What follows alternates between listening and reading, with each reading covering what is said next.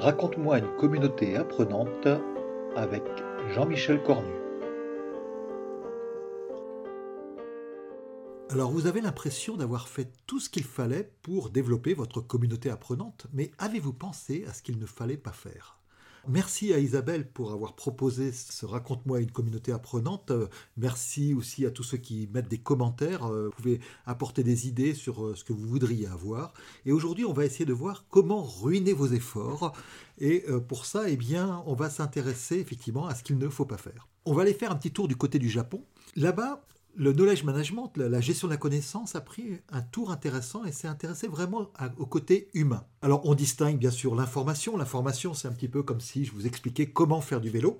Avec ça, bah, vous pouvez essayer, mais c'est pas pour ça que vous allez être capable tout de suite de faire du vélo. La connaissance c'est la capacité à faire du vélo vraiment. Donc là vous avez l'expérience en plus de l'information. Mais la sagesse, définie dans le knowledge management au Japon, c'est savoir éviter d'utiliser cette connaissance, éviter de sortir à vélo, par exemple, lorsqu'il y a du verglas dehors. Et donc la sagesse, c'est savoir éviter de faire certaines choses, même si on sait les faire. Alors pour ça, on va avoir trois aspects, trois choses qui peuvent ruiner votre groupe et trois choses que je vous conseille d'éviter de faire. La première chose, c'est d'essayer de tout faire pour votre groupe, ou alors de rien faire. C'est-à-dire soit d'être un leader où vous faites tout et finalement, eh bien, plus personne ne va réagir puisque vous faites tout à la place des autres, et vous allez vous essouffler évidemment ou bien considérer que tout doit s'auto-organiser. Rappelez-vous cette phrase de Saint-Exupéry, quant à l'avenir, il ne s'agit pas de le prévoir, mais de le rendre possible. C'est exactement votre rôle dans l'animation d'une communauté apprenante.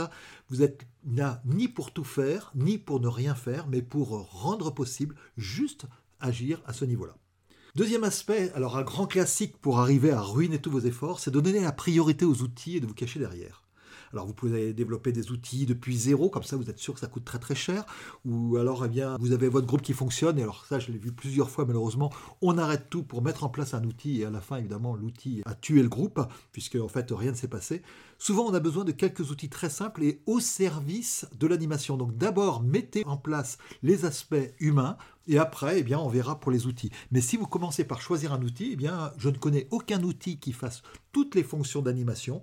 Et généralement, en plus, on se cache derrière l'outil et donc c'est une catastrophe.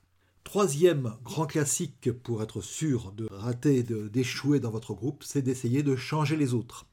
On en a déjà parlé. En fait, chacun d'entre nous n'est pas forcément un seul aspect, n'est pas aussi simpliste qu'on pourrait le croire. Nous jouons des rôles et dans certains rôles, dans certains groupes, eh bien, vous êtes plutôt actif, dans d'autres, vous êtes plutôt passif. Et donc, vous prenez des rôles. Vous pouvez avoir un rôle constructif, un rôle plus destructif. Et on peut favoriser ces rôles. Le rôle vraiment de l'animateur, eh bien, c'est de favoriser les rôles manquants.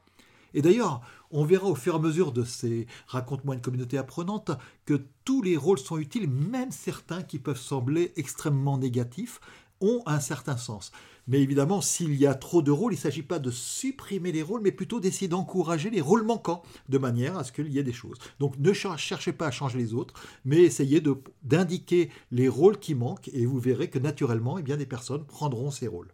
Alors, à vous de jouer, êtes-vous à la bonne place? Est-ce que vous faites tout pour le groupe? Est-ce que vous ne faites rien pour le groupe? Est-ce que vous avez des outils au service du groupe ou alors est-ce que vous avez commencé par définir les outils et euh, parce que c'est les outils que vous connaissez et tout le monde doit s'adapter à l'outil que vous aimez bien, même s'il ne fait pas tout ce, tout ce qui est nécessaire.